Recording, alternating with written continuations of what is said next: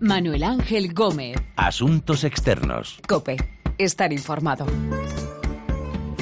Hola, saludos. Comienza Asuntos Externos, este análisis de lo que pasa en el mundo en cope.es. Las aguas bajan cada vez más revueltas en Venezuela, más todavía desde que hace unos días el Tribunal Supremo decidiera quitarle los poderes a la Asamblea Nacional controlada por la oposición al chavismo. El fugaz autogolpe duró poco, en menos de 72 horas y a petición del gobierno de Nicolás Maduro, el Supremo venezolano dio marcha atrás por la presión internacional y después de que se empezaran a abrir fisuras en el chavismo. Hemos llegado a un importante acuerdo de solución de esta controversia y puedo decir que con la lectura de este comunicado y la publicación de las aclaratorias y correcciones respectivas de las sentencias 155 y 156 queda superado esta controversia, demostrando las capacidades de diálogo y resolución que se pueden activar con nuestra Constitución para seguir disfrutando, como siempre, de una cooperación fructífera de poderes. El presidente Nicolás Maduro daba por superada la crisis. La oposición venezolana no tiene la misma opinión. Ha despertado de su letargo y trata de utilizar este movimiento en falso del gobierno chavista para avanzar en sus planes para echar a Maduro de la presidencia y a los chavistas del poder. Sostiene, aguantamos lo que vino y aguantamos lo que viene, aguantamos aunque tengamos los segundos contados, nuestro cuerpo aguanta hasta 15 minutos ahorcado, aguantamos latigazos. Que De las consecuencias de este fracasado autogolpe en Venezuela vamos a hablar con nuestro corresponsal en la zona, Arturo Lezcano, y con Susan Gratius, investigadora senior del CIDOB y profesora de Ciencia Política y Relaciones Internacionales de la Universidad Autónoma de Madrid. Aguantamos los erutos, el pueblo de Burundi sigue aguantando la hambruna, aguantamos tres días para llegar a la luna, aguantamos el frío del Ártico, el calor del trópico, aguantamos con anticuerpos los virus microscópicos, aguantamos las tormentas, huracanes, el mal Venezuela continúa sin salir del atolladero en el que está y el último capítulo ha sido el intento del Tribunal Supremo de quitar de en medio a la Asamblea Nacional. El Supremo decidió retirarle los poderes al Parlamento y luego rectificó. Arturo Lezcano, saludos. ¿Qué tal? Hola. Eh, ¿Dónde está ahora Venezuela después de ese efímero autogolpe? Bueno, pues si estaba en la UBI, ahora está en coma, por lo menos en cuanto a normalidad de país en sus instituciones y en la calle. Lo primero lo podemos desgranar desde varios prismas, seguro, en los próximos, en los próximos minutos. Lo segundo, solo hay que pensar en todo lo sucedido el martes, ayer, 4 de abril, en las calles de Caracas, para darnos cuenta de que la cosa está que arde.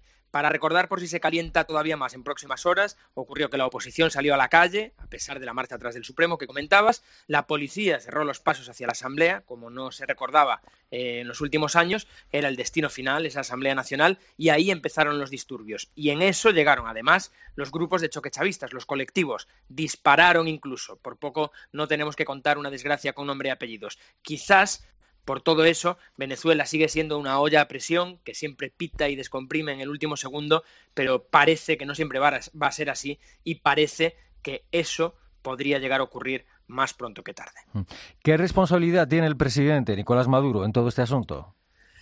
Bueno, como suele ocurrir en maniobras de este tipo, se multiplican las interpretaciones, los análisis, pero todos parecen coincidir en la, por lo menos, aquiescencia, de, si no el impulso del presidente a las sentencias del Supremo. Las razones, muchas y variadas, pero presumiblemente y en un primer momento, pues una forma de ganar tiempo dentro de la crisis, incluso de desviar la atención sobre la agenda caliente que tenía sobre la mesa, entre otras cosas, una posibilidad de ya seguramente no este año, pero sí el que viene, como él mismo deslizó sin querer en una locución hace unos días. Y bueno, con esa sentencia y viendo precedentes de otras sentencias previas del Supremo contra eh, individuos, ¿no? Estamos hablando de políticos de oposición, pues evidentemente Maduro borraba de un plomazo la incómoda China en el zapato que era la Asamblea, a pesar de que se habían enfriado los ánimos tras el fallido referéndum revocatorio. Pero claro, Maduro no contaba con otras fuerzas que lo contrarrestaron en las horas que siguieron a las sentencias del Supremo, incluso desde dentro del chavismo.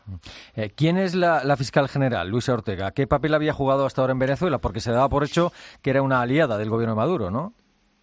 Claro, a, ella me refería para empezar, ¿no? Dentro de esas fuerzas que lo contrarrestaron de alguna manera. Era es, yo creo que es aliada del gobierno de Maduro, sí, porque son de la misma matriz, pero básicamente Ortega no es madurista, es chavista, es chavista radical, de formación, de entorno, de, todo lo que hace en el día a día y en su trabajo, se ve, eh, pero no es lo mismo que ser chavista radical que radical en el punto en el que están ahora mismo eh, Maduro, Diosdado Cabello. Luis Ortega ya había dado muestras de alejamiento de algunos presupuestos del Ejecutivo y con la decisión de este fin de semana parece haber dicho stop a esta maniobra que todo el mundo, salvo el chavismo, interpretó como un golpe o un autogolpe. Por eso su figura ahora cobra interés, llama la atención y hay que estar muy atentos porque no tiene un puesto cualquiera, tiene un puesto muy importante en el escalafón del país. Y ahora el Parlamento quiere destituir a los magistrados del Supremo que tomaron la decisión de, quitarle el poder a la Asamblea. Sí, sí, así. De hecho, lo está haciendo hoy miércoles en la sesión que no pudo celebrar ayer por esos disturbios que comentábamos. Pero aquí, claro, los análisis, evidentemente, son los mismos que cuando aprobó una ley de amnistía, recordarás, u otros paquetes de acciones que quedaban anulados inmediatamente por los otros poderes. O sea, están atados de pies y manos, empezando por el Supremo. Por eso hay gente que dice que no hay que celebrar para nada la supresión de las sentencias del Supremo, que solo mitigan una realidad que tiene, como digo, atados de pies y manos a, la Asamblea. Parece difícil que tenga capacidad de destituir a los magistrados o que si da un paso adelante en esas decisiones no sea inmediatamente contestado por el chavismo. Pero hay que eso es verdad, la firmeza opositora que se vio en la calle el martes, eh, insisto, no se veía en los últimos tiempos, meses, te diría que años, y ahora en la sesión a la que te hago referencia. Desde luego, el choque de poderes, Manu, es impresionante en Venezuela y cosas como esto pues lo constatan de primera mano. Mm. La Organización de Estados Americanos, ¿qué margen de maniobra tiene para presionar al gobierno chavista? Mm, en mi opinión, en mi opinión, poca, porque ¿qué injerencia tiene una organización como la OEA en sus Estados miembros? Creo que mínima, eh, si aún encima hay países, pocos, pero que incluso llegan a bloquear reuniones como el lunes, que fue totalmente tumultuosa, como, como Bolivia, ¿no? En este caso, que no están de acuerdo con las resoluciones y eso resta crédito de alguna manera. Y aún encima, insisto que es opinión personal, cada declaración de la OEA creo que refuerza a Maduro en el apoyo de su gente, sea poca gente o mucha, eh, porque el factor externo obviamente siempre agita el nacionalismo, por tanto siempre le da a pie a hablar del imperialismo, del invasor, del golpe externo contra Venezuela. Ha dicho en las últimas horas, Satanás va de retro, OEA. Eh, así que queda claro que que, es un enemigo externo que le hace ganar enteros a Maduro. Es verdad que queda una puerta abierta gracias a lo ocurrido, que es que Luis Almagro, eh, su secretario general, furibundo anti-madurista, ha encontrado por fin más resonancia que la que tenía hasta esta crisis. Pero aunque es necesario el papel de la OEA, no parece que influya tanto en lo que pasa en Venezuela porque, creo yo, los cambios se hacen desde adentro. Eh, ¿Sigue habiendo algún tipo de diálogo entre gobierno y oposición en Venezuela o de mediación? Mm, está, está, parado ahora mismo desde las intervenciones primero del Vaticano, luego de los expresidentes de varios países, entre otros José Luis Rodríguez Zapatero. Mal augurio para la continuación del diálogo es lo ocurrido en los últimos días, claro, pero es que además la oposición ya ha dicho por boca de sus mayores representantes estos días que el diálogo, tal y como estaba pergeñado, no era ni el idóneo ni el pensado, por no decir que no quieren seguir hablando así. Queda por saber la opinión de uno de los mayores defensores, o que por lo menos apostó por el diálogo dentro de la unidad democrática, que fue Julio Borges, pero no parece eh, que por el momento el diálogo o la mediación, como dices, sea el motor que mueva una posibilidad de cambio en Venezuela. ¿Y en todo este episodio eh, se ha movido de alguna forma el ejército? Bueno, ese es un tema capital. Es para muchos la gran clave de lo ocurrido junto con lo que ocurrió con Luis Ortega y que puede ocurrir además a partir de ahora. Permíteme una anécdota que vivimos en Caracas durante la noche electoral de las legislativas en diciembre de 2015, en las que se impuso la oposición para ganar la Asamblea, se dilataban los resultados y en el cuartel de la general de la oposición, la prensa internacional, estábamos esperando una cadena nacional para que se anunciara la victoria. De repente se escuchan por los altavoces una música militar y empieza una cadena nacional no del presidente Maduro ni de la autoridad electoral, sino del ministro de Defensa, Vladimir Padrino, con el Estado Mayor detrás, que por el rictus, el tono y la escenografía, de verdad, todos nos quedamos en silencio unos segundos porque pensábamos que el ejército se hacía cargo del país. Pues bien, ese aliento contenido es lo que sigue ocurriendo hoy en Venezuela. Todo el mundo está pendiente de lo que hace o deja de hacer el ejército y trata de interpretar esos silencios. Pues eso es lo que ha pasado de nuevo. Silencio total, con las sentencias del Supremo y con la marcha atrás. Hay versiones que apuntan que como aquella noche electoral el ejército estuvo a punto de dejar solo a Maduro o que al menos se desentendía de esa medida rupturista y si eso es así la esperanza que le queda a la oposición es que seguramente el flanco más débil, contradictoriamente, del chavismo, es entonces precisamente el más fuerte, que es el ejército. Así que veremos lo que pasa en el capítulo siguiente. Siempre y estremece la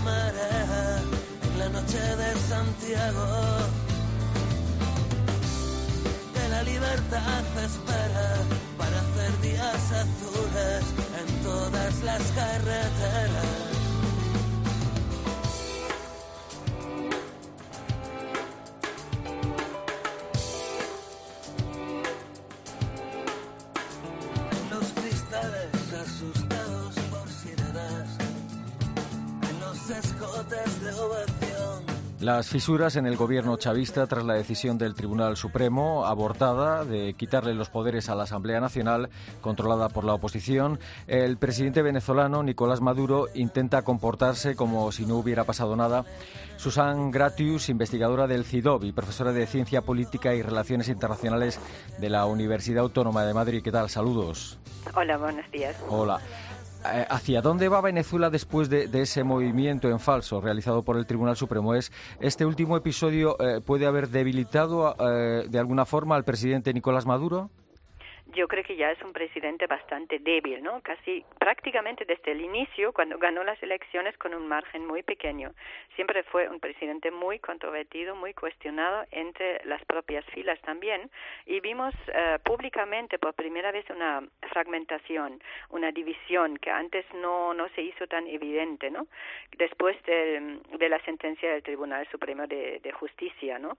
Y vemos ahí Luisa Ortega que se pronuncia la fiscal general en en contra de esta sentencia, ¿no? Esto es como muy poco inusual que se ve esto públicamente y luego hay el escenario como que el presidente eh, significa una división de poderes inexistentes en, en, realidad porque hay una gran concentración de poder prácticamente desde la época en la que asume Hugo Chávez, ¿no?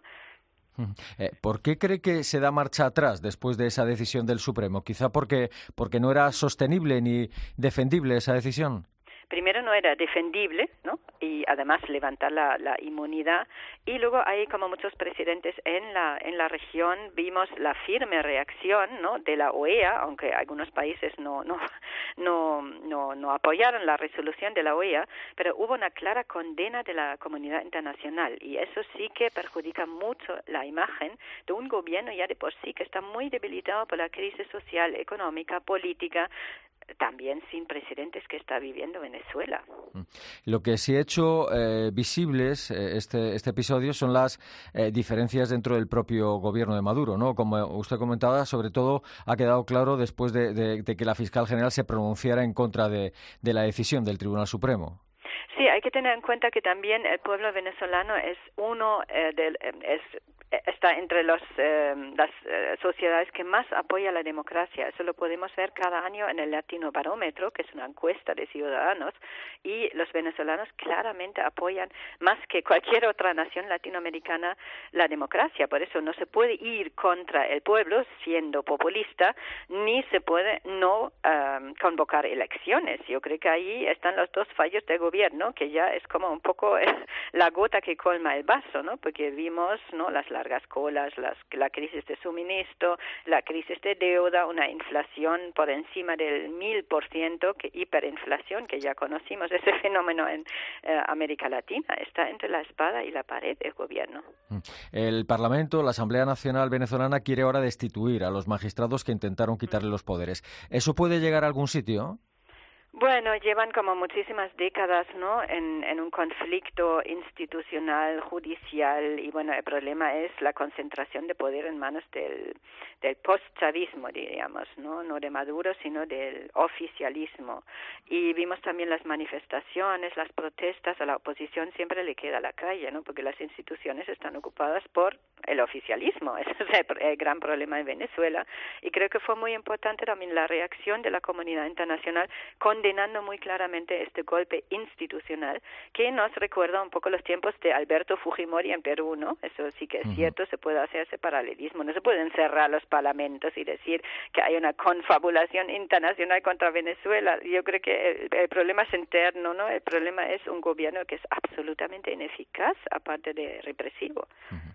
¿Ha ayudado esta, esta decisión y posterior rectificación del Tribunal Supremo a resucitar un poco a la oposición venezolana? ¿A qué se debía esa falta de movilización de los últimos tiempos? ¿A las divisiones dentro de la propia oposición?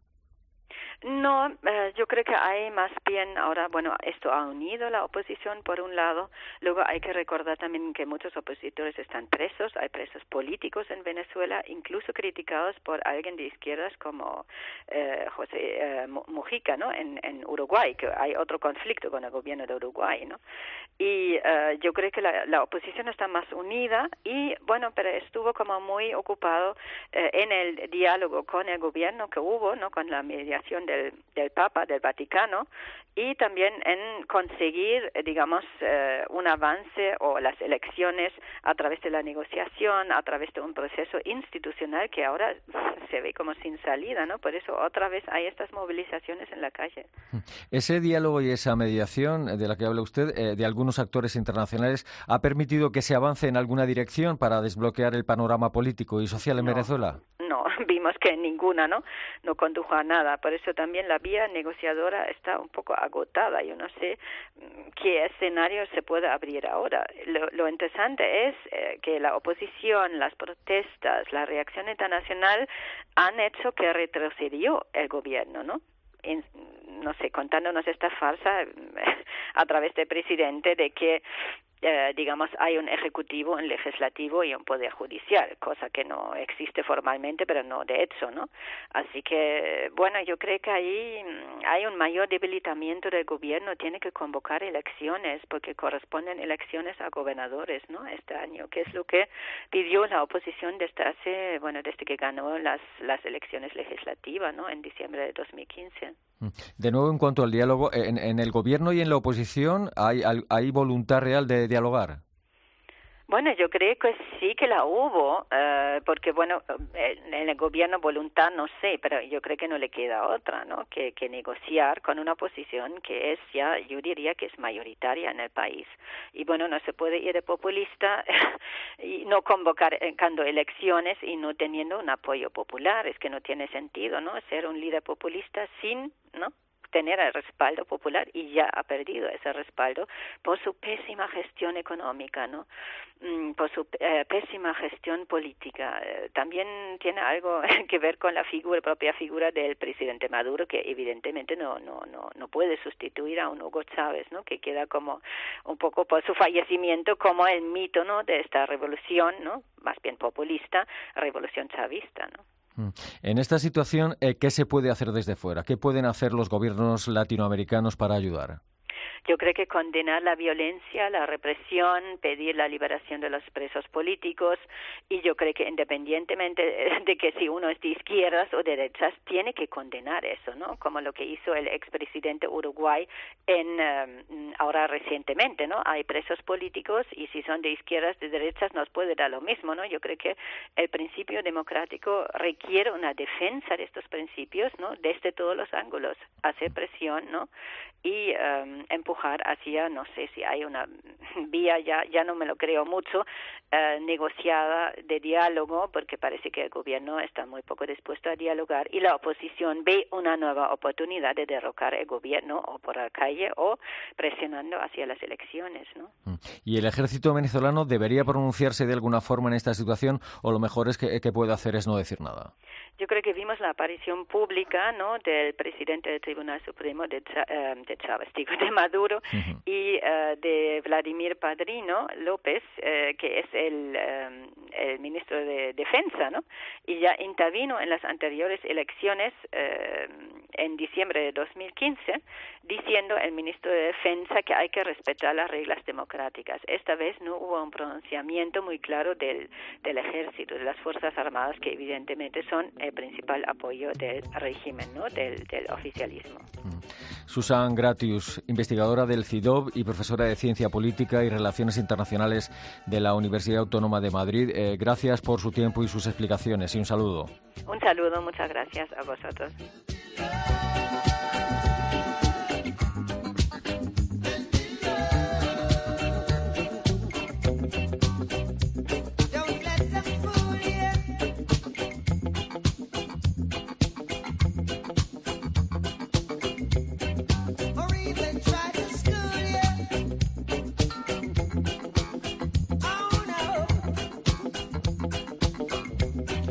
El fugaz autogolpe del chavismo en Venezuela, la marcha atrás del Tribunal Supremo y las fisuras ahora más visibles que nunca en las filas chavistas. Hemos hablado de ello con nuestro corresponsal Arturo Lezcano y con Susan Gratius, investigadora senior del CIDOB y profesora de Ciencia Política y Relaciones Internacionales de la Universidad Autónoma de Madrid. Recuerden que nuestra dirección de email es asuntosexternos.cope.es y que también estamos en Twitter, Asuntos Externos Todo Junto. Volvemos pronto con Asuntos Externos aquí, en cope.es.